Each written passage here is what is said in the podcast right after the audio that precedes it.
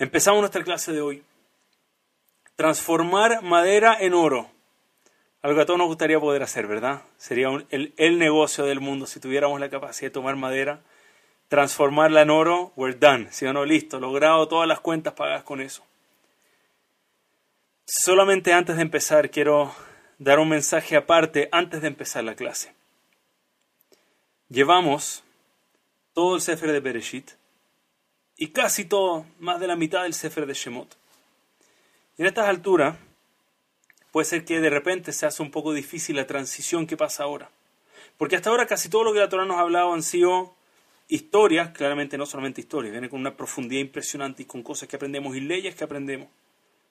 Pero hace un formato muy de historia. Y ahora pasamos, con excepción de Parashat Kitizá, pasamos a cuatro parashiot del Mishkan solamente de la construcción del tabernáculo, de los Bigde una, los vestimentas del Cohen Gadol y de los distintos Kohanim. Y después pasamos a todo el libro de Baikra, que es en su gran mayoría korbanot, ofrendas. Y me acuerdo, hace ya muchos años atrás, y estoy muy feliz que hace muchos años atrás hice este cálculo, porque me cambió mi lectura de Torah de todos los años, hace muchos años atrás. Pasaba, yo creo que es un sentimiento común que llena estas parashot, sobre todo alguien que tiene que dar drashot de repente es como, y ¿Y qué se habla acá, verdad? Entonces muchos dicen ya que, que pase rápido, Hasbe Shalom. A veces uno dice, no, que pase rápido, lleguemos después. En Bamidbar ya empiezan a haber un par de historias más, de Barima y más lecciones, mitzvot. Pues varios años atrás fue un pensamiento muy evidente. La Torah se tomó un Sefer casi completo, más un gran pedazo de Sefer Shemot, más muchísimo de Sefer Bamidbar y de Barim también, para hablarnos del Mishkan, y de las ofrendas, para hablarnos de todo esto de Kotshim, de todo esto de sacrificios y ofrenda. Lo que significa que no solamente que es importante y que hay muchísimas leyes que aprendemos de acá, sino que es increíblemente relevante para todos nosotros. La Torah es para siempre, que la cantidad de cosas que hay acá, que nos hablan a cada uno de nosotros es muchísimo. Entonces solamente partir diciendo, tal vez un poco de Hizuk, de lo importante que es estudiar estas parashiot, estudiar lo mejor posible, tratar de sacar lo mejor posible, conclusiones para nosotros, para el día a día, y realmente tratar de tomarlo y profundizarlo y estudiar estas parashot que de verdad son una belleza ya desde esa decisión que empecé a profundizar un poco más en, estos, en estas parashot, en Sefer Baikra. Les puedo decir que para mí la pasión que tengo por el Sefer Baikra es única. Mis alumnos siempre se burlan de mí porque siempre estoy ansioso cuando empieza el libro de Baikra, ya con ganas. Desde estas alturas, desde esta parashá, Terumat, sabe ya hay mucho. Entonces vamos a partir hoy con la siguiente pregunta. Tenemos esta semana toda la descripción del Mishkan. La Torah nos habla de los distintos Kelim y de todo lo que pasaba dentro del Mishkan, cómo funcionaba, cómo se construyó todo el Mishkan. Y la Torah nos enseña que el arca, la parte más sagrada, donde iban adentro las lujot, las tablas de la ley, estaba hecha de tres capas distintas. Oro era la primera capa, digamos la capa de afuera. Después una capa de madera, se iba entre medio de la capa exterior e interior, y la capa interior era de oro también, oro, madera, oro. Y de ahí enseña nuestro sabio el masaje Dioma que la persona debe ser tojo que paró, tiene que ser su interior como su exterior. Uno ve el arca por fuera, se veía entero de oro, abría y veía por dentro como era también se veía de oro. Aprendemos de acá, la persona debe ser por dentro y por fuera de la misma forma. No debe mostrar una cosa por fuera y ser distinta por dentro. Sin embargo, hay una pregunta evidente. Y lo que escuché se los comparto de mi Rav, alguien que admiro muchísimo, Rav Eliakim Konigsberg, rabino mío de Yeshiva University. Rav Konigsberg dijo algo impresionante. Hizo una pregunta muy evidente. Si la Torah, nuestros sabios eligieron de acá enseñarnos que la persona debe ser por fuera igual como es por dentro. Este fue el lugar que eligieron. Si la Torah venía a enseñarnos esto, ¿por qué tiene madera entre medio? ¿No es irónico? Que el lugar donde la Torah viene a enseñarnos es importante que seamos por dentro y por fuera igual, que no seamos hipócritas o que no tengamos así dos caras, que mostremos una cosa y pensemos otra. Si todo esto lo venimos a aprender del Aarón, ¿por qué Hashem mandó hacer el Aarón de madera por dentro? ¿No es extraño? Que justamente en verdad no es tan igual por dentro como por fuera, porque justo entre medio hay toda una capa de madera. Interesante pregunta. Y Rabbi Kim Kolixberg trajo una enseñanza de una Gemara famosa, Masejet Berajot, cuarto Perek, de las historias famosas de la Gemara. Hoy no tenemos tiempo, la verdad es que es, es una historia larga. Recomiendo, sí, al igual que toda la Torah, entrar a profundizarla, pero el Hidush Arim trae acá una enseñanza tremenda.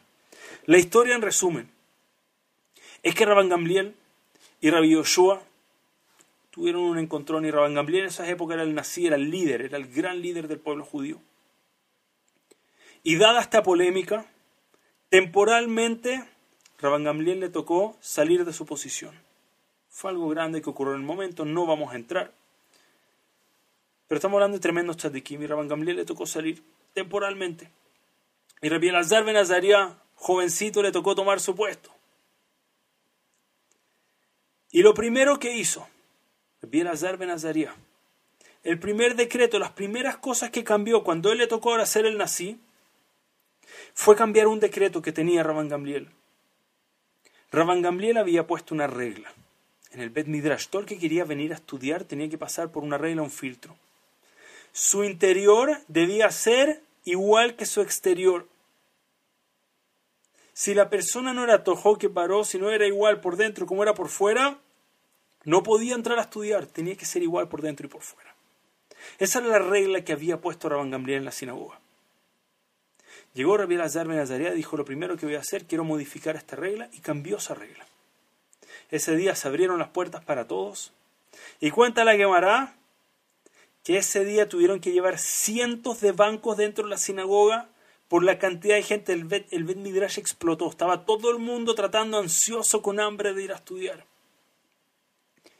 Y dice la Gemara, cuando Rabban Gamliel vio esto, se sintió muy mal podemos imaginar, sintió un gran cargo de conciencia, se sintió muy mal, dijo acaso, Hazbe Shalom, evité que haya Torah en el pueblo judío, empezó a sentirse muy mal, al nivel que la Gemara nos cuenta que Hashem tuvo que mandarle un sueño para consolarlo, tuvo que mandarle un sueño únicamente para un sueño donde él veía que tal vez él tenía razón y ok, con eso se sintió un poco mejor, pero la Gemara dice, ese, ese sueño era solamente para que él se sienta mejor.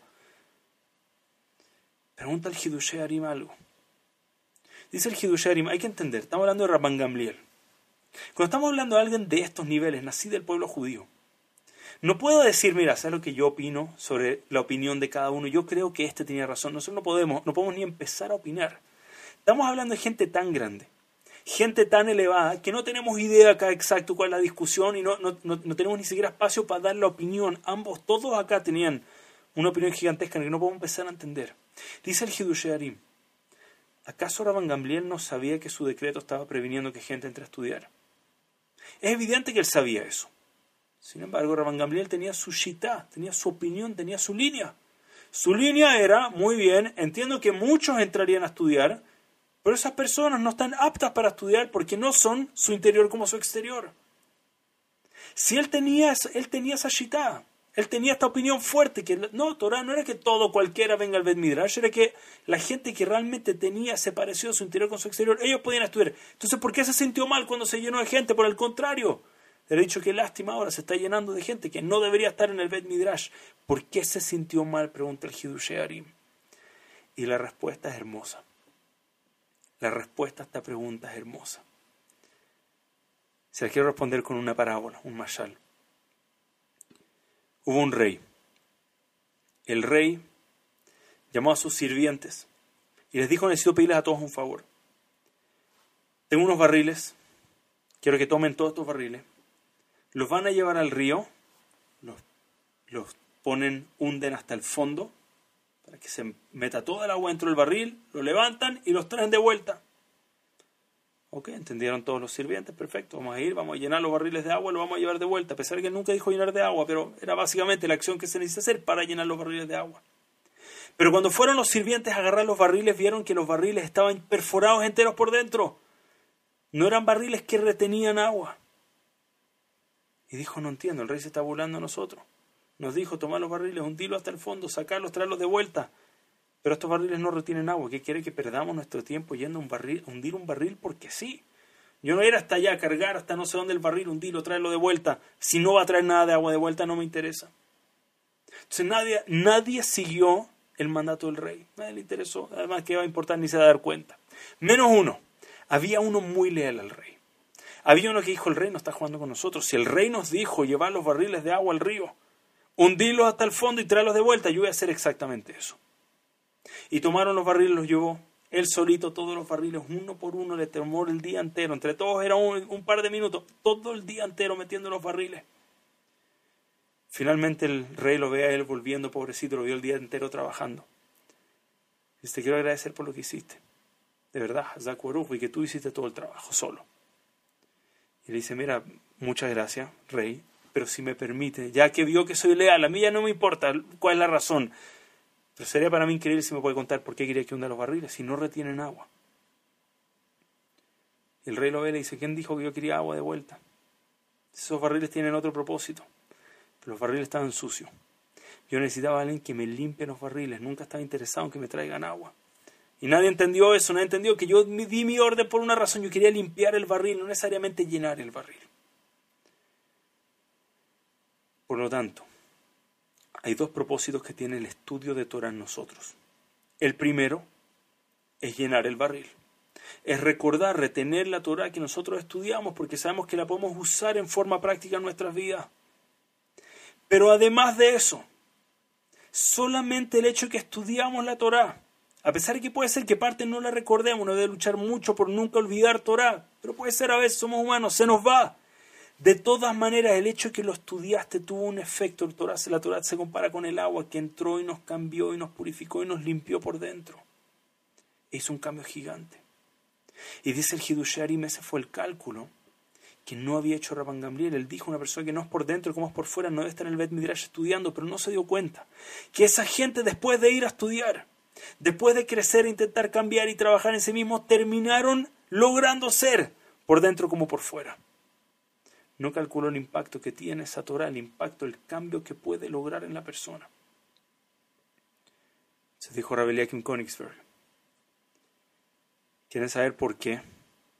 El ejemplo que la Torah usa de la necesidad de ser igual por dentro y por fuera es el arón que tiene madera entre medio para enseñarnos que si incluso ahora mismo sentimos que hay un poco de madera dentro de nosotros, no nos sentimos las personas más dignas, elevadas, trabajadas de Am Israel, hay que poner la Torah ahí adentro. Es verdad, en el camino vamos a ver mucha madera, pero sigue ahí. Y creamos nuestra capacidad de cambiar y de mejorar y de crecer. Y vamos a terminar siendo oro. Es verdad, ahora mismo puede ser que vemos mucha madera, pero toda esa madera se puede transformar en oro. Hay madera en el camino, pero al final va a terminar en oro. Si nos apegamos a Torah y si nos esforzamos por mejorar constantemente y creemos en esa capacidad de nosotros de cambiar de verdad, vamos a ver cómo al final realmente podemos cambiar. La Torah aprecia mucho, así era el lugar donde se guardaban las lujos, donde se guardaban las tablas de la ley. Un lugar donde entendemos, no es perfecto. No somos perfectos y a veces tal vez decimos, y justamente para mitzvot a veces nos ponemos humildes, no, yo todavía no estoy ahí, eso no tenemos idea lo lejos que podemos llegar. Cualquier mala cualidad, cualquier mala mitad que encontramos nosotros, somos capaces de mejorarla, somos capaces de borrarla y transformarla de madera en oro. Todos nosotros tenemos esa capacidad. Cuenta Rabiaco Galinsky que en una ocasión le tocó hablar en una cárcel. Rav Galinsky tiene muchas historias hablando en cárceles, la verdad es que una mejor que la otra. Galinsky le tocaba mucho, hablaba a todos los Yudim de Israel, quien sea que lo invita, él quería transmitirle Torah. Y lo invitaron a hablar a esta prisión. Y cuenta que entró. Y no era fácil entrar, le tocó una revisión completa, la ropa de arriba, abajo, la chaqueta, el maletín, abrir, revisarlo entero. Y ahí lo tuvieron dando una vuelta, una, las siete acafotas, haciendo toda la vuelta siete veces de un lugar al otro hasta que lo revisaron completo, principio a fin, y dijeron, ok, clear, puede pasar. Rabino, al fondo a la derecha, están todos los prisioneros. Y Rolganinsky dice, sí, pero un segundo, antes de entrar me invitó el warden, no sé si hay una palabra para eso, la persona encargada, el presidente de la prisión, el encargado de la prisión, el gerente, llamémoslo. Él me invitó a hablar. Quiero hablar con él antes. Dice, ok, deme un momentito, de nuevo es el gran jefe. Acá vamos a llamarlo, lo llaman, dice, mira, está ocupado. Rabenici dice, mira, si él está ocupado, yo también. O sea, mi, tiempo también es preciado. Pero muchas gracias de todas maneras. Yo con eso me retiro. Si él no tiene tiempo, yo tampoco tengo tiempo. Y se da vuelta, toma su maletín, se da vuelta. Y dice, no, no, no, espera, ¿cómo que se va? Dice, sí. Para mí era muy importante hablar con él antes. Dice, no, entonces, ok, déjeme llamarlo de vuelta. Le digo que es importante. llama nuevamente al warden, al gerente de la prisión. Dice, ok, dile que tengo unos minutos y lo hacen pasar. Y directo al grano, le abre la puerta, Rabino, ¿en qué lo puedo ayudar? Dicen, ¿en qué lo puedo ayudar? Se puede imaginar que yo fuera un doctor y me dice, hola, por favor, escribe, escríbale una receta médica a, a mi hijo. Necesito saber un par de detalles. ¿Quién es tu hijo? ¿Qué edad tiene? ¿Por qué se siente mal? ¿Receta médica de qué? No puedo simplemente inventar una receta médica para alguien que no conozco. Me invitaste a hablar palabras de Torah para los Yehudim que están presos acá adentro. ¿Qué te gustaría que trabajen? ¿En qué están trabajando? ¿Qué te gustaría que les transmita? ¿Cuál sientes que es? ¿En qué puedo aportar? ¿En qué puedo ayudar? ¿Para qué me invitaste? ¿Cuál es el objetivo de esta charla? Dime eso y después yo voy y les hablo apropiadamente, pero no puedo entrar a hablarles así nada más. Cuéntame qué te gustaría lograr. El Warren le dijo, la verdad es que es una muy buena pregunta y no lo había pensado. ¿Cómo no lo había pensado? ¿Usted me invitó? Le dice. No, pensé que usted me invitó. Dice, no, no, sí, yo lo invité. Lo que pasa, tienen que entender, rabino. Esta gente son criminales, dice. No han cambiado, no van a cambiar. Están acá, peor lugar del mundo. Y yo ya sé que van a salir e inmediatamente van a volver a la vida del crimen, eventualmente probablemente vuelven a entrar acá. Y mi tarea por mientras es entretenerlos. Y yo escuché que usted cuenta muchos chistes. Entonces, Rabino Bejabod, adelante, a contar chistes e historias. Dice Raúl Galicia, pero espera un momento, señor Warden de la prisión, le dice. Yo cuento chistes y cuento historia para endulzar un mensaje que quiero transmitir de Torah. Usted tomó lo que yo uso para endulzar y lo transformó en el ingrediente principal. ¿Qué quiere? ¿Que venga a contar chistes? Dice, bueno, si eso es lo que quiere, yo voy a contarle chistes, pero yo no hago eso. Pero en fin, me queda muy claro, no viene con un plan, no hay un interés real en ayudarlos a trabajar. Estimado, hasta luego. Voy a, voy a hablarle a sus prisioneros lo que salga. Y se da media vuelta y se está retirando. Y antes que salga el hombre le dice al Rab, dice, Rab, lo dice con un tono bien sarcástico. Tengo entendido que en la Torah no existe la prisión, es todo, no sé, latigazo, golpe. ¿Es verdad eso? le dice. No existe, tan anticuada la Torah, no tiene el concepto de una cárcel, de tomar a alguien y... Interesante me parece. Pero que escucha esa pregunta, oh, Baruch Hashem. Algo tengo en común, ahora sí puedo hablar con este hombre. Se da media vuelta, cierra la puerta, se sienta ahora sí instalado Warren, por favor, toma asiento, ahora sí nos vamos a tomar unos minutos, le dice. Déjame hacer una pregunta. Cuando una persona que roba y no tiene para pagar de vuelta lo que robó, ¿qué hace con esta persona? Para eso estamos acá, ese es nuestro trabajo, nos metemos a la cárcel acá. ¿Se bien? Pero la persona a la que le robaron, ¿qué va a pasar con él? no sé, o sea, pero evidentemente perdió el dinero. Acá, no va a ganar el dinero de vuelta. Si tenía seguro, bien, si no, perdió. O sea, ok. ¿Y qué pasa con la familia del criminal? Dice. que si este criminal sustentaba a su familia? La esposa, los hijos, ¿qué va a pasar con ellos? Eso no es problema nuestro, eso es problema de la familia. Eso lo he pensado antes. A mí no me importa lo que pasa con la familia. Mi trabajo es tenerlo a él para que no le robe a otra gente. ¿Se entiende? Y déjame hacer una pregunta más logran rehabilitar acá a los prisioneros, logran que salgan personas cambiadas, mejoradas, trabajadas. El Warren se ríe, le dice, ¿está hablando en serio? Esta es la universidad del crimen, le dice. Si alguien entra acá criminal, sale para afuera el peor del mundo. Esta es una universidad enseñarte cómo ser más criminal de lo que eras cuando entraste. ¿Hizo qué? Muy interesante. Y usted sí lo que hace la Torah. Pues está burlando del el mecanismo de la Torah, es decir, lo que hace la Torah, lo vimos la para allá pasada. Se llama Ebedibri, el esclavo hebreo. La persona robó. Número uno, el que robó, Meshalem Tashlume Kefel, tiene que pagar el doble. Lo que robó, más un penal, doble lo que robó. Y en algunos casos, si fue un animal hizo shejitá, en otros casos, puede pagar hasta cuatro o cinco veces el monto lo que robó. Así le enseñamos al criminal que es un mal negocio robar. No le conviene, esa es su primera lección. Pero ¿qué vamos a hacer ahora? El dueño le tiene que pagar de vuelta, no hay problema. El criminal es vendido como un esclavo. Con la plata, el dinero de la venta, se le paga al hombre lo que perdió. ¿Y qué pasa con la familia? El dueño que compra al esclavo tiene que mantener tanto al esclavo como a su familia. La familia está taken care of. Hay alguien preocupándose de ello. ¿Y qué pasa con el esclavo?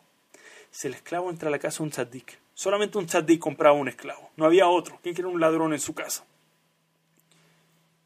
Y por siete años este hombre en esta casa lo van a rehabilitar. Lo tratan como un rey, totalmente distinto a como entendemos nosotros la palabra de esclavo. A este lo trataban como un rey.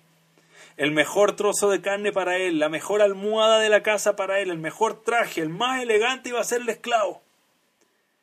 Siete años lo iban a rehabilitar, esta persona iba a salir totalmente cambiada, dice. Porque cuando vuelva al mundo exterior, se preocuparon ya de su familia, se preocuparon de la persona, la víctima del robo, y ahora se preocuparon de él que salga una mejor persona. Y dice, señor Warner, ¿le puedo decir algo con mucho respeto? Mi trabajo acá es rehabilitar a estas personas. Pero yo no puedo hacer eso si usted no está haciendo su trabajo. Dios lo puso acá para que usted se encargue, para que usted sea la persona que rehabilita a todas estas personas. Me preguntan acá, no eran seis años. Si eran seis años al final del seis, en el séptimo año salía, alcancé justo, nunca leo las preguntas, justo diez, efectivamente. Seis años trabajaba y al final del seis, el séptimo año, quedaba libre el esclavo. Dice, su trabajo, el trabajo de usted, es rehabilitar a todas estas personas. Para eso lo pusieron acá, para que estas personas salgan cambiadas. Ojalá usted haga su trabajo. Para eso usted está acá. Pero estas personas no son caso perdido, no son el final del camino, no es que no valen nada. Hay forma de que estas personas crezcan todavía. Y tal vez si usted se anima, yo lo puedo ayudar. Con eso el Warren dijo, ¿tú me hablas en serio? Ok, déjame escuchar cómo... Déjame escuchar cómo los rehabilita, se lo dijo bien sarcástico, obviamente. Vamos a escuchar cómo tú rehabilitas a mis prisioneros. Ese día el Warren escuchó a Rav Galinsky dando una clase ese día partió un programa de rehabilitación en esta prisión llamado Shiurim de Torah, así se llamaba. Clases semanales, había un curso que había que completar, dijo Rav Galinsky, Baruch Hashem, nadie que completó el curso volvió a estar en la cárcel. Dieron el seguimiento, todos los que estuvieron ahí siendo rehabilitados, todos cambiaron. Es el efecto de la Torah en cada uno de nosotros. Entonces es verdad, Maybe no somos perfectos, maybe no estamos en la cárcel, ok, no, no, somos criminales, pero entendemos que igual hay mucha madera dentro de cada uno de nosotros, no somos perfectos. Pero ¿saben lo que aprendimos la semana pasada para allá de, en, toda la subida del Eve Divri? Ravolve dice, justamente lo que la Torah nos quiere enseñar es aprender a separar el pecado del pecador. La transgresión del que cometió la transgresión es verdad, alguien puede hacer algo muy malo, pero eso no significa que es malo por dentro ni uno de nosotros es malo por dentro, podemos crecer, podemos mejorar, incluso a pesar de los errores que cometemos. Es una capacidad de crecer. Y tenemos que ver eso en nosotros y ver eso en quienes nos rodean. Esa es la visión de Raúl Garín entrando a una prisión a enseñar Torah Yehudim. Nosotros a veces vemos con la cara criminal a alguien que de repente hizo una cosita que yo vi, listo, este está tachado del mapa para siempre. ¿Qué pasa si hay oro ahí adentro? Parece madera, pero lo puedo transformar en oro. Hay un potencial gigante en cada uno. Hace dos semanas atrás, tuve el dejud de estar hoy en día con tecnología y con Zoom. Podemos estar presentes en eventos que pasan a distintos lugares del mundo. Y pude estar presente en el evento que hizo en el aniversario de muerte de Rabbi Yosef Tendler, el Rosh Mejina de Ner Israel. Yo tuve el dejud de ser alumno de Rav en Ner Israel hace muchos años atrás.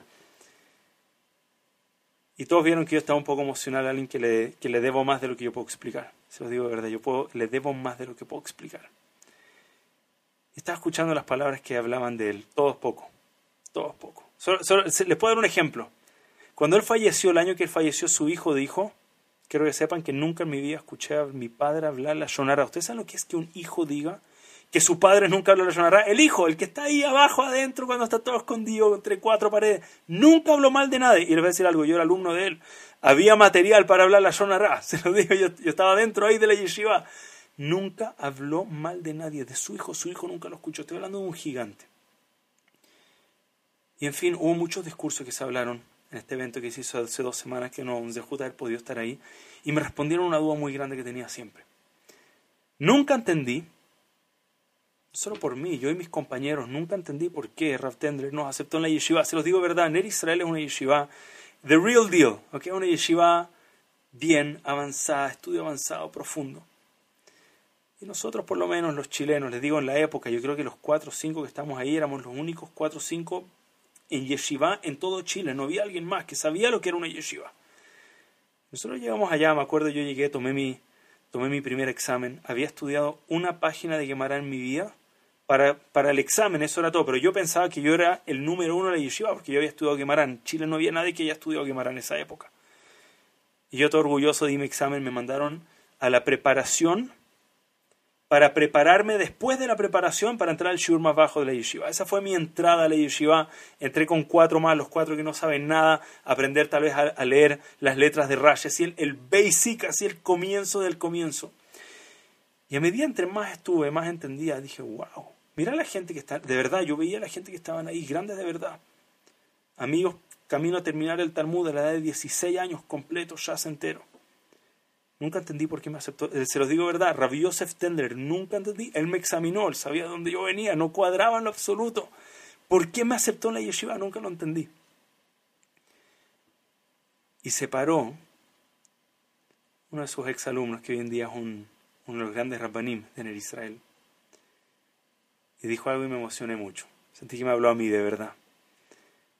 Dijo que Rab Tendler, en su yeshiva, no estaba buscando a Benetora no era lo que él buscaba. Grandes personas Torah, no era lo que él buscaba. Él buscaba tomar a personas y construirlas en Benei No alguien que ya lo era. Construir a alguien en un Ben Entendía, entendía que hay personas que van a llegar con mucha madera. Yo no estoy diciendo, de nuevo, yo soy de los que todavía tienen mucho para llegar, porque yo sé la expectativa que él tenía. Yo tengo a long way to go para llegar a lo que espera Rav Tender de un alumno suyo en Israel. Pero el why, ¿por qué? ¿Qué hacíamos nosotros ahí adentro? Y lo entendí. Vio potencial, entendía, es verdad, hoy en día no, tal vez no se ve, no está en el nivel, ha estudiado una página y va a entrar con el que está terminando el Talmud. Pero yo creo en las personas que llegan acá, las personas que quieren entrar acá, yo creo que realmente tienen ese potencial a crecer. Qué lección para la vida, qué enseñanza para la vida esa capacidad que tenemos todos nosotros de algún día de trabajar muchísimo y llegar a esas alturas. Me gustaría agregar una idea más en este mismo principio, antes de tal vez pasar al mensaje número 2. En Chile uno de los grandes rabbanim, rab de la comunidad sefaradí, Rabeliao Tamim, Rabeliao Itzila Tamim. El suegro de Rabeliao, un gadol en, en Eretz Israel, Rabefraim Madar, y Rabbi Efraim estuvo acá visitando Chile hace unos años atrás. Está en esta parashiot. Trajo algo muy lindo.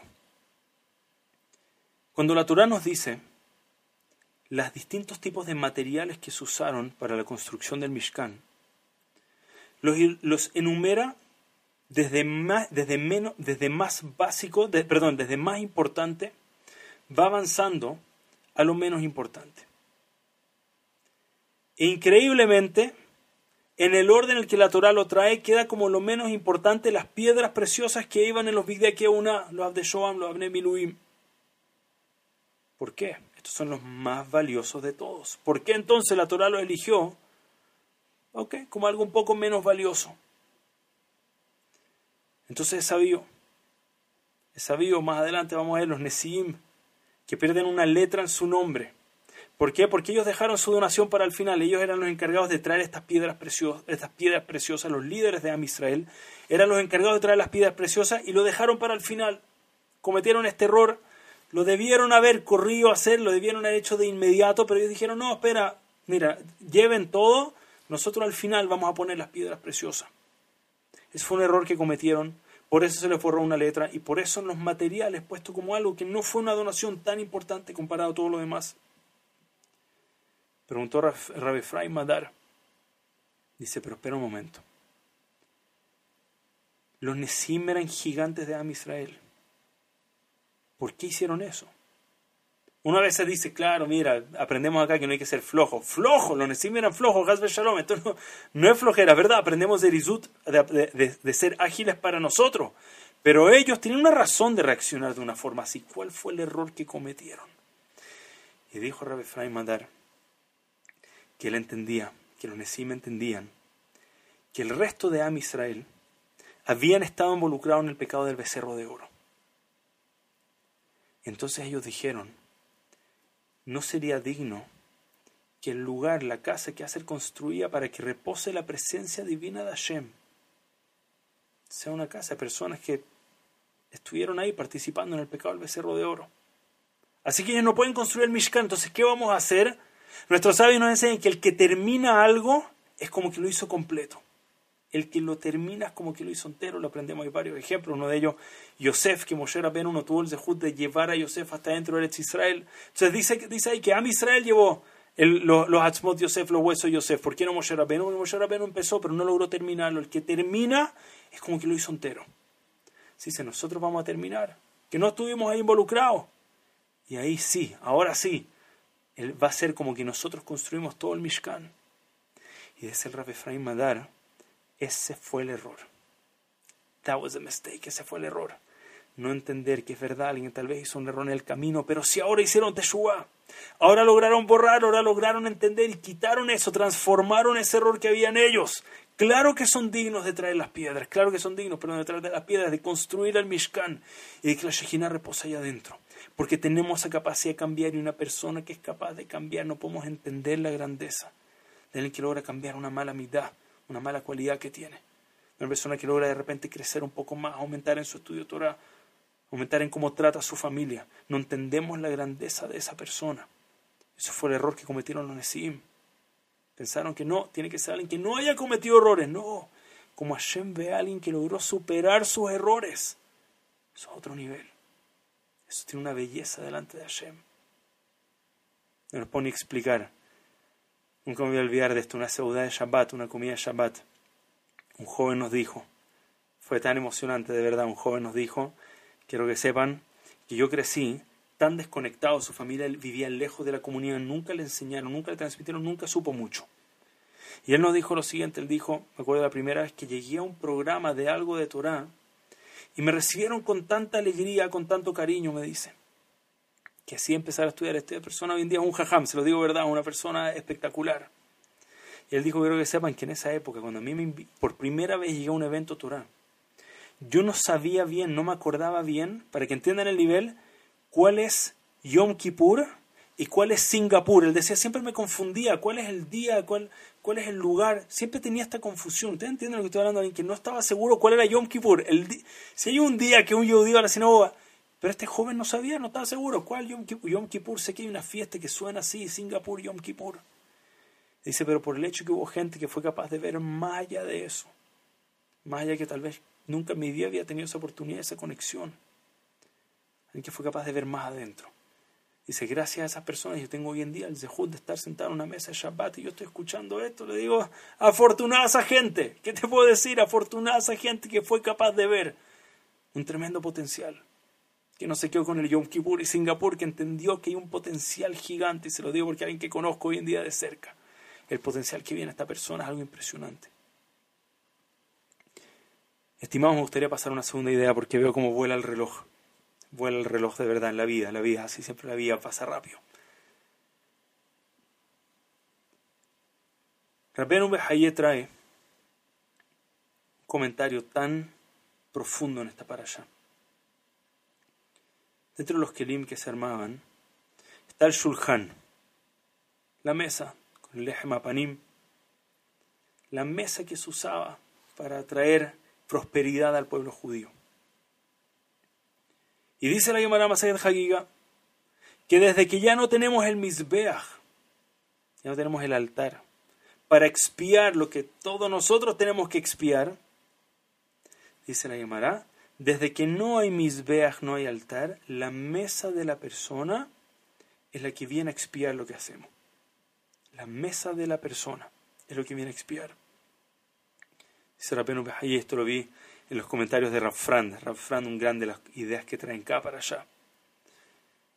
Dice así: había una costumbre antiguamente, no sé todavía si se, seguirá esta costumbre o no, pero había una costumbre en Francia que a los 120 años cuando una persona se iba a este mundo, tomaban la mesa de esa persona, tomaban la mesa de madera, la rompían, la, le ponían la forma de un ataúd y enterraban a la persona con su mesa, con la mesa de su casa, le hacían su mesa su ataúd, su tumba. ¿Por qué? Porque efectivamente la mesa es la que expía por la persona. Se nos enseña, vemos, si leemos la para allá, la mesa estaba hecha de una madera que se llama Shitim, madera de acacia. Ese era el material. Shitim, si nosotros vemos las letras, es Rashetevot de, todo esto Rabenu Behaye dice, Shalom, Tová, Yeshua y Mejilá. Shalom, paz, Tová, bien, Yeshua, salvación y Mejilá, perdón. Y dice efectivamente nosotros podemos tomar nuestras mesas y conocemos familias así, yo sé que todos conocemos familias así, que su mesa es un lugar de shalom de verdad. Su mesa es un lugar de repente Yeshua, alguien que necesita hablar, alguien que necesita alguien que lo escuche, que dice, ven acá a mi mesa, siéntate acá y cuéntame en qué te ayudo. O alguien que no tiene para comer, le dice, ven a mi mesa a comer, que su mesa realmente es un lugar de Yeshua, un lugar de Tobá. De repente hacen las paces con gente, un lugar de Mejilá, están peleados, vengan a mi casa, acá a mi mesa a conversar. Desde que no tenemos el Beit HaMikdash, es nuestra mesa, es nuestra capacidad, nuestra necesidad de preocuparnos por el resto, de traerle bien a los demás, de ayudar a los demás, de tomar nuestros bienes materiales y usarlos para traerle bien al resto del mundo. Esa es nuestra expiación, lo que nosotros hacemos con nuestra mesa, lo que nosotros hacemos con nuestra madera en este mundo. Shlomo Fargi contó de, joven, era un Madrid. Qué belleza, esto me encanta este ejemplo. De repente los, los niños entienden tanto, los niños perciben tanto. Él era un Madrid. Y cuenta que en una ocasión era el, estaban en un camp. Y era el día donde los padres iban a visitar por el día, todos estaban muy emocionados, iban padres, iban abuelos, todos iban a acompañar ahí a sus hijos. Era un día muy emocionante y les mostraban cuál era el camp, esta es mi pieza, mi habitación. Y uno de los niños, su abuelo había ido a visitar, y el abuelo vio que había una cantina, un kiosquito había. En este kiosco ellos podían ir y comprarse una bebida, un chocolate, una galletita. le dice, nieto mío, ven acá, abuelo generoso. Si yo te quiero dar algo para que compres en el kiosco. Y saca un cheque. Se puede imaginar, algunos le dan 5 dólares, 10 dólares, 20 dólares. Le escribe un cheque por mil dólares. Mil dólares para gastar la verdad es que nadie lo entendía muy bien, pero ¿qué? Le dieron mil dólares al niño para gastarlo. El Madrid, Rafarge, ese día quedó impactado el cheque, pero dijo, ok, cada uno, cada uno con su... Cada uno decide cuánto le da a su hijo. Dice que esa noche están todos sentados en la mesa, están en la cena, y este nieto se levanta y dice, todos a comer a la cantina esta noche, todos a comer al kiosco esta noche, On me, dice, yo invito, cada uno pide lo que quiera. Y todos, ¡eh! Todos empiezan a emocionarse, empiezan a saltar. Y Rafaji lo agarra, lo lleva a un lado y le dice, te vas a una pregunta. De nuevo, te felicito, o sea, que, que lindo lo que estás haciendo. Dice, pero, no te da un poco de cosa, tu abuelo te lo, te lo regaló para ti. Estaba pensando en ti cuando te dio esto. No te da un poco de como cosa haber tomado un regalo que te dieron para ti y compartirlo así para todo el resto. Dice Rafarji que el, niño lo vio tan confundido. Le dice, pero, pero no, no entiendo, le dice. What else is money for? Le dice. ¿Para, para qué más el dinero? Es decir, ¿qué más qué, no entiendo qué más pensabas que yo podía hacer con este dinero. Rafarji dice, venía de una familia muy generosa, muy de donar, y el hijo toda su vida persiguió que cada vez que el papá estaba struggling, peleando, va a llegar el cheque, no va a llegar, no estaba pensando en él, estaba pensando en cómo voy a hacer, porque esta familia depende de mí, y esta sinagoga, y este otro, y cómo voy a hacer para... Dice el niño que absorbió que es evidente que cuando mi abuelo me dio un cheque así, no me lo tuve que ni decir. No era solo para mí, era para elevarlo y preocuparme todos los demás. Eso lo que significa que la mesa es la que nos trae expiaciones, que nosotros tenemos bienes materiales en este mundo, pero ese bien material, la forma en la que se transforma en nuestro Betamigdash hoy, la forma en la que nosotros lo transformamos en oro hoy, es elevándolo para acá o para preocuparme de alguien más que me pueda preocupar. Trayendo Shalom, Tová, Yeshua, Mejilá a este mundo. Esa es mi expiación. Y es un contraste muy grande que hay entre bienes físicos, bienes materiales y bienes espirituales. Son opuestos totales, son tan distintos. Pero lo más, la diferencia más grande, ¿saben cuál es? Lo aprendemos al principio, el Beta Levi enseña esto en el principio de nuestra para allá.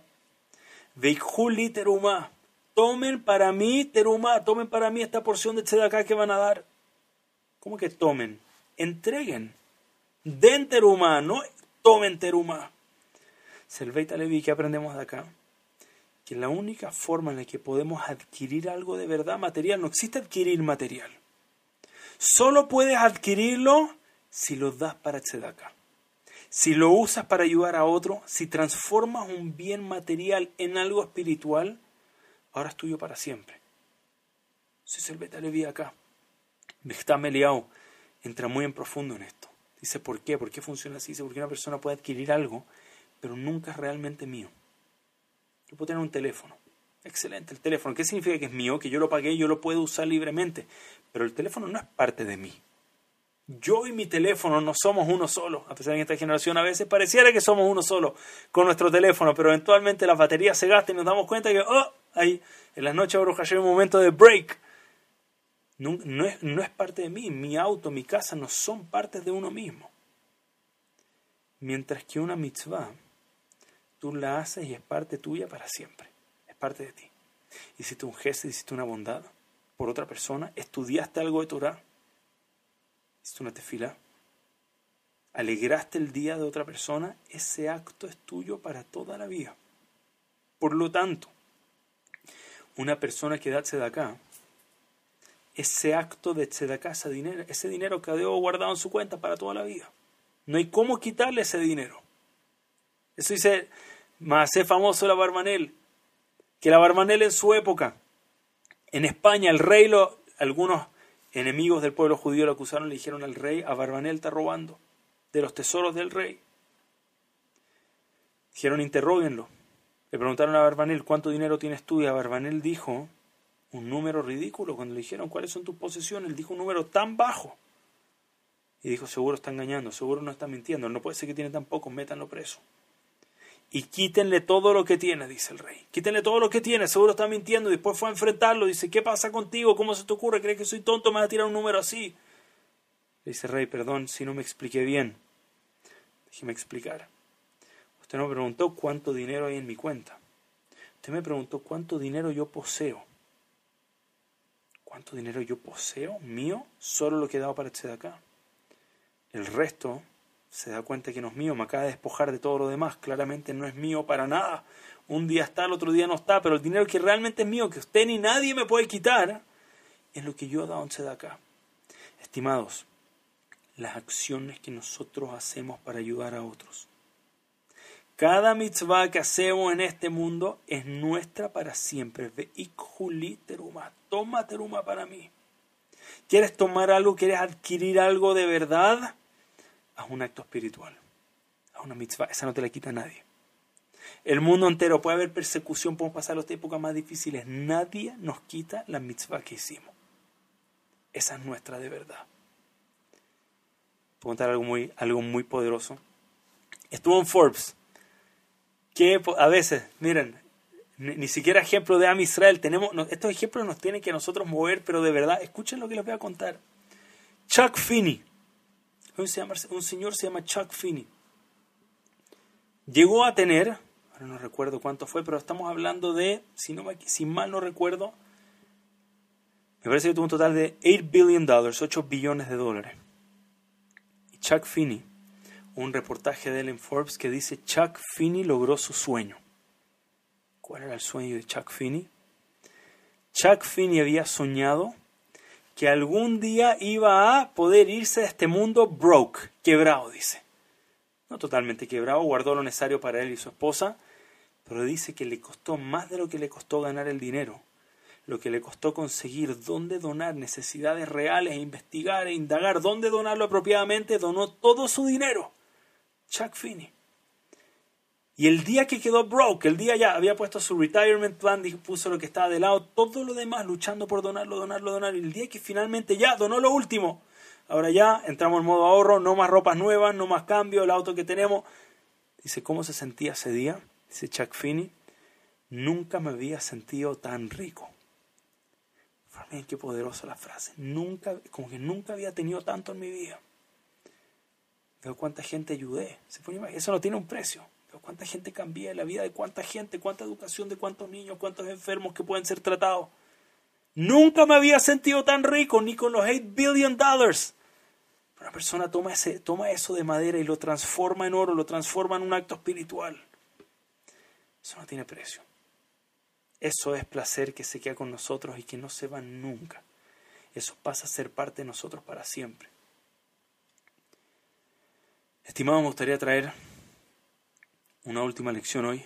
Tashem hablamos una primera lección esta noche de la importancia de creer en nuestra propia capacidad de crecer, nuestra propia capacidad de cambiar. Hablamos que sin importar dónde estamos, sin importar aunque haya mucha madera entre nosotros, somos capaces de transformarla en oro de verdad. Y tenemos que creer en ese potencial en nosotros y en ese potencial en quienes nos rodean. Y si creemos en eso podemos llegar a crecer muchísimo. Dimos un segundo mensaje sobre la diferencia de lo que es material y lo que es espiritual. Y cómo tenemos la capacidad de tomar material y transformarlo en espiritual. Quiero dar un último mensaje. Nuestros sabios nos enseñan que dentro de los Kelim, dentro de las piezas del Mishkan, hubo una que fue particularmente difícil de hacer. La menorá. La menorá fue tan compleja. Abrir Humash, leer Rashi, tratar de sacarlo y vamos a entender rápidamente. Que no era fácil de entenderla, no era fácil, fue realmente compleja de entender. Llegó un punto donde Moshe Rabenu, he didn't get it. No entendía exactamente cómo era, cómo se veía, no, no, no le dio. Hashem le dijo, tranquilo, te va a mostrar una menorá así de fuego para que la puedas ver clarita, para que la puedas construir. Y le mostró una menorá. Y dice que a pesar de que la vieron, era tan difícil de construir, no había cómo. Finalmente tomaron el lingote, el bloque gigante de oro, lo arrojaron al fuego y milagrosamente se formó la menorá fue algo que Moshe Rabbeinu, a Moshe Rabbeinu, estamos hablando de alguien, no, no entendemos otros niveles. Moshe Rabbeinu le costó mucho.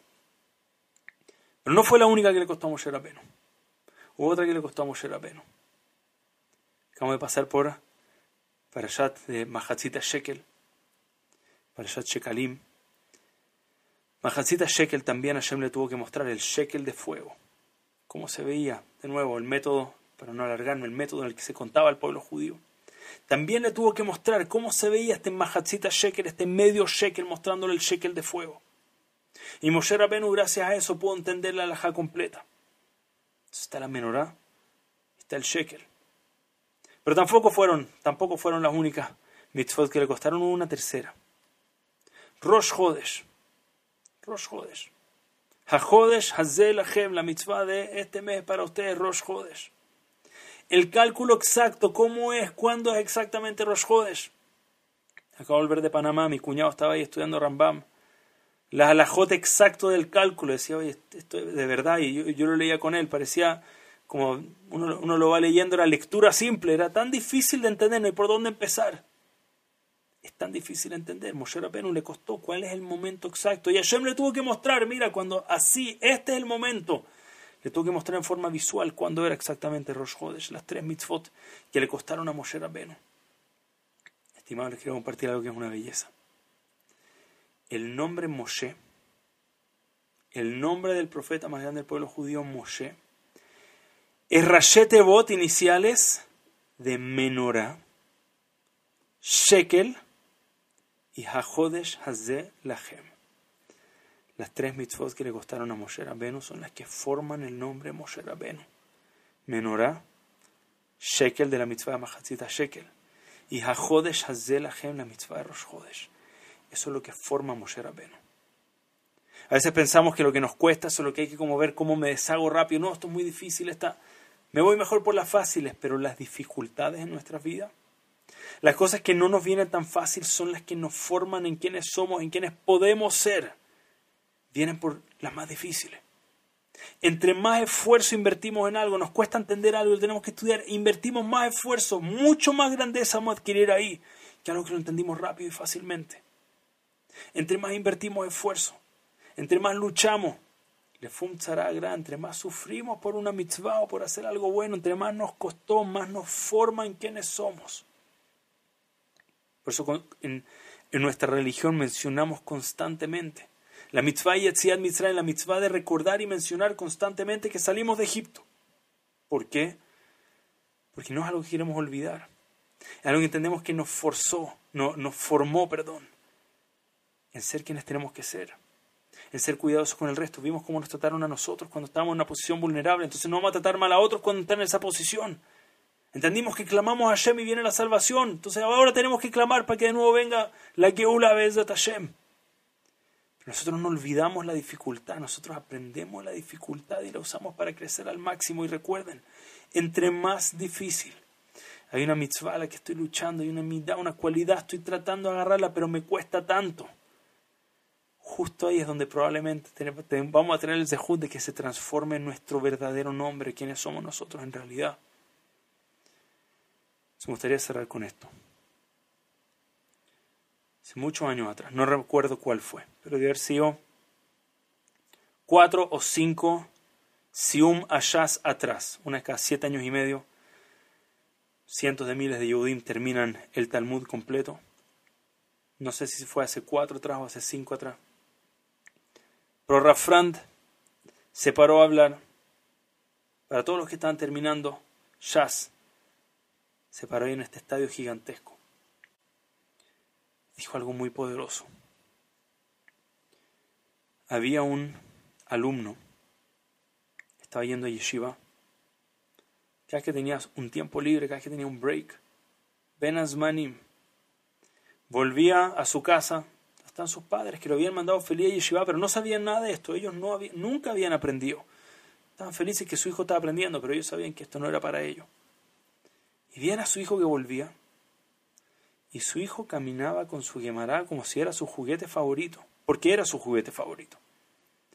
Y veía que en el almuerzo ponía el libro ahí de lado, almorzaba con la familia y apenas terminaba, ¡wop! sacaba el libro, abría y seguía estudiando. Oye, pero no sé, no quieres salir, correr, no, ahora estoy, ahora lo estoy disfrutando, ahora, ahora estoy bien.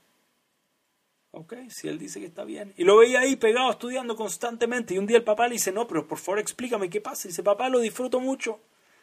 Me gusta estudiar, no sé la belleza que es tener un libro abierto, estar estudiando, no te lo puedo explicar la belleza de estudiar Torah. Estoy feliz, I'm, okay, estoy contento.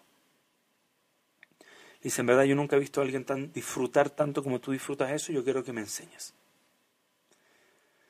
Papá, no sé cómo explicarte, enseñar Gemara no es así de la noche a la mañana, es, complicado, hay que explicar varios principios, ahí está Gemara Rashitoso, te tengo que explicar, enseñar a ver distintos tipos de letras, no me importa, yo te veo disfrutar, yo también quiero disfrutar eso, dale, cada vez que vengas, quiero que me enseñes, cada vez que estés en la casa. Ok. Dentro de lo que le enseñaron, le enseñaron Buda honrar a los padres, claro que sí, ok, te empiezo a enseñar, vamos. Trae una segunda Gemara, le abre y empieza desde el comienzo, comienzo, las letritas de Rashi. Explica, este primer pedacito se llama una Mishnah y después pasa a Gemara, le empieza a enseñar los basics. Y el papá fascinado. Y le costó, no vino fácil, le costó, le costó, se esforzó. Y estuvo un año completo estudiando con su hijo. Al final del año completo, terminó un DAF. Una página por ambos lados. Un DAF de Guimara. Él estaba tan feliz. No podía creerlo el papá. Terminó una hoja de Guimara. No, no podía creerla. Estaba tan así dicho de su logro. Le dijo al hijo, quiero que hagamos una fiesta.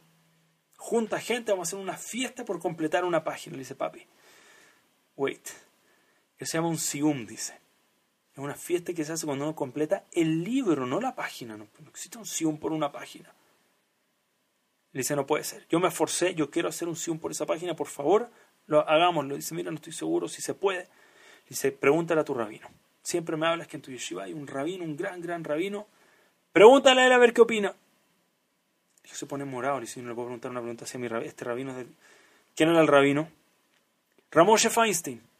Ese era el gran rabino al que el hijo hablaba, no sé si tenía un kesher, si hablaba con él, tal alguien simplemente quería pasar, pero el padre le dijo, Kibuda Baem, quiero que vayas y le preguntes al rabino, a ese gran rabino Ramoshe, si puedo hacer si uno por una página. Quiero explicar quién es Ramoshe Feinstein para que entiendan la magnitud.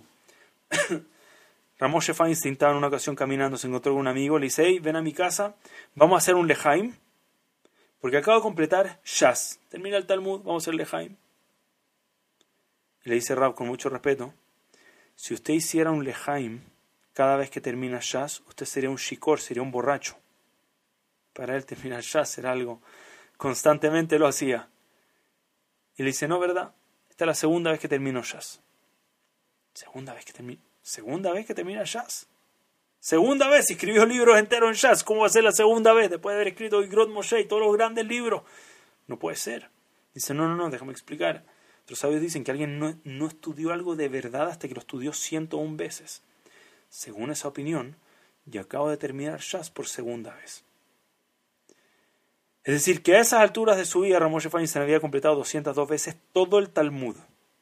Hasta esas alturas. Quién sabe si completó otras 101 más o otro par de veces más. Ese era Ramón Feinstein.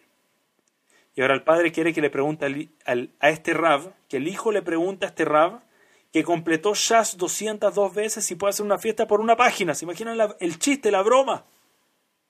Pero de nuevo, aquí Budabaim. Rab, quiero saber, ¿se puede hacer si un Shas por una hoja de Gemara? Y le explicó la historia, le explicó el padre de dónde venía. Dice, no solamente puede hacer un sium, si un sium así vale tanto que yo quiero estar presente. ¿Me puedes invitar? ¿Te molesta si voy, por favor? Moshe Feinstein, de verdad, este hombre que tiene, si yo quiero estar presente. Y Ramoshe Feinstein fue, fue a este lugar. Y estuvo ahí y habló unas palabras y felicitó al padre, estuvo presente en este sium de una hoja. Y Rafran terminó contándonos que el día siguiente el padre no despertó. El último día del padre en este mundo, el padre este joven fue su sium haddaf, fue haber completado esta hoja de Guimara. Cuando falleció en el de Ramoshe Feinstein pidió hablar. Y no recuerdo todo el discurso, recuerdo una frase que no me la puedo olvidar nunca. Dijo, qué envidia que tengo por el estudio Torah de este hombre. Qué envidia que tengo por... Envidia sana, obviamente. Por una hoja. Él estudió 202 veces, pero el esfuerzo que este hombre puso en esta hoja.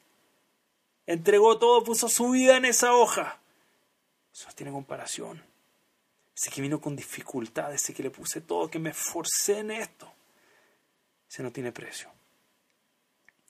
Cuando veamos que estamos struggling, estamos luchando, no somos perfectos, y algo que tal vez estamos tratando de superar y nos está costando mucho, alguna mitzvah por la que tenemos que pelear, algo que queremos estudiar, que sabemos que es importante, pero lo abrimos y nos cuesta, hay que empujar porque Menorah, Shekel y Hajodesh fueron el nombre de Moshe Rabbeinu. Las tres que le costaron fueron el que formó el nombre de Moshe Rabbeinu. Entonces, Yeshkone Olamove Dafehad, qué frase, wow, no sé quién la mandó, pero tremenda frase. Quien adquieran su, su Lama va con una página, tremenda frase. Muchas gracias por compartir. vale la pena estar atento al chat, normalmente no, pero justo ahora me apareció en pantalla. Hazaku Baruch, excelente.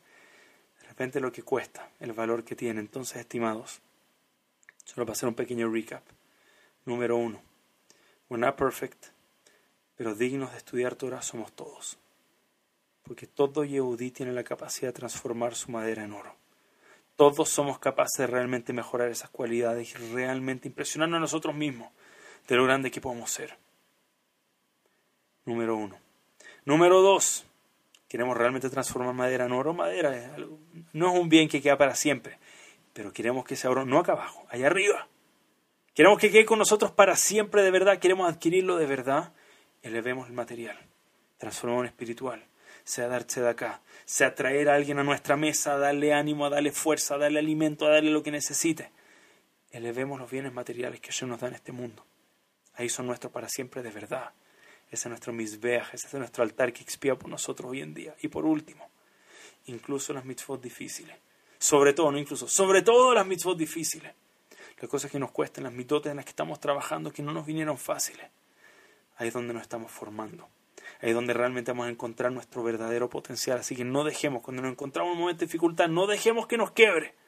Porque ese momento de dificultad se puede transformar en nuestro mejor regalo, el regalo que nos forma en quienes realmente podemos ser, estimados Hazaku que tengamos el mérito de así llegar a nuestro máximo encontrarnos en este mundo y allá arriba, rodeados de oro, de mitzvot, rodeados de lo que realmente vale, Be'ezat Hashem, lleguemos a ese tremendo potencial y Bekarov, pronto podamos festejar en ese alto potencial la llegada a Mashiach.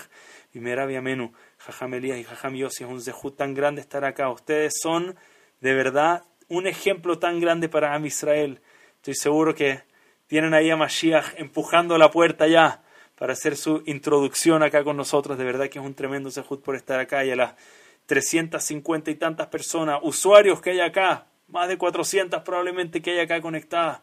Solamente felicitarlos que están cada noche, una hora, toda la noche acá estudiando Torah. Son un tremendo ejemplo para todo Israel. Muchísimas gracias por todo. Muchas gracias.